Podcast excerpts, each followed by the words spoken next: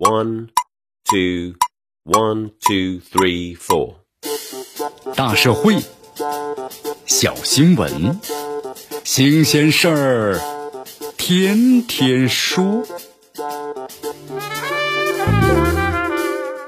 朋友们，你们好，这里是天天说事儿，我是江南。根据媒体的报道，为期六个月的全国打击呢整治养老诈骗专项行动啊，日程近半了。全国专项办呢，已经深入八个成员单位，逐一的会商，进一步的推动呢解决相关的行业领域养老诈骗重点难点的问题。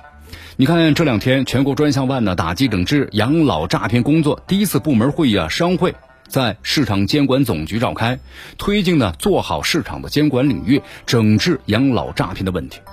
你看看最近这几年呢，老年的婚恋，还有呢代办养老投资项目和网络呢投资理财等等等等。近年来，那么针对呢老年人的养老骗局可谓是名头百出。这次行动呢，无疑是对时下专门盯着老年群体诈骗这个老问题的有力回击，也及时的回应了大众关切，显示出呢相关的部门坚决要维护老年人合法权益的决心和态度。你看，在咱们中国呀，已经正式步入老龄社会，老年群体啊日益庞大的情况之下，此举呢确实更具呢现实意义。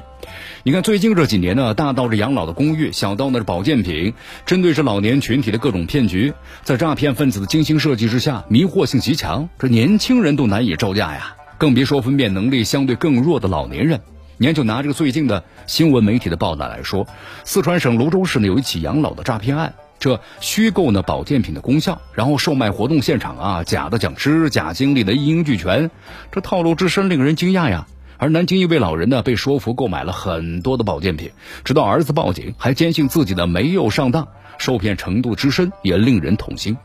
那么，仅仅卖个保健品就如此知足的猫腻，那更不要提那些设计更加精密、诈骗目的啊更加隐蔽的养老金融诈骗了。这诈骗分子套路之深，话术之多，虚虚实实、真真假假，让人难以分辨。对此的话，除了广大的老年人和家属要提高呢警惕风险意识之外，增强风险的防范意识和识别能力，那么更少不了呢咱们相关部门要加强监督啊和打击的力度，才能够真正的守住呢老年人的权益底线。其实，你看，针对这几年越来越猖獗的养老诈骗违法犯罪行为，最高法呢已经有所行动了。仅仅是二零二二年开始。仅仅是二零二二年以来，那么最高法就相继发布了关于修改最高人民法院关于审理非法集资刑事案件具体应用法律若干问题的解释的决定，最高人民法院关于呢实施积极应对人口老龄化国家战略提供的司法服务和保障的意见。前者是针对养老领域非法集资现象突出，增加呢以提供养老服务、投资养老项目、销售的老年产品等等方式非法呢吸收资金的情形。为了依法惩治养老领域非法集资犯罪呢，提供这个制度依据。那么后者更要求是严厉打击针对老年人的电信网络诈骗，借这个以房养老之名啊实施的套路贷等违法犯罪行为。你看，除了咱们各地公安机关以各种的以养老的名义，那么对实施诈骗、还有集资诈骗、非法吸收呢公众存款等等侵害老年人财产权益的各类违法犯罪活动发起攻势之外，市场的监管领域之内的养老诈骗问题啊，也在加大这个整治力度。那么这是当前形势下的现实需要，也是对相关部署的具体落实。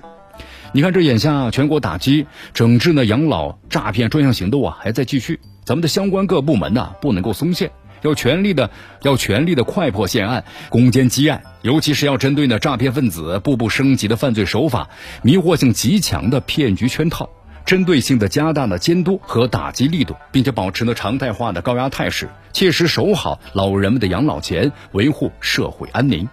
这里是天天说事儿，我是江南，咱们明天见。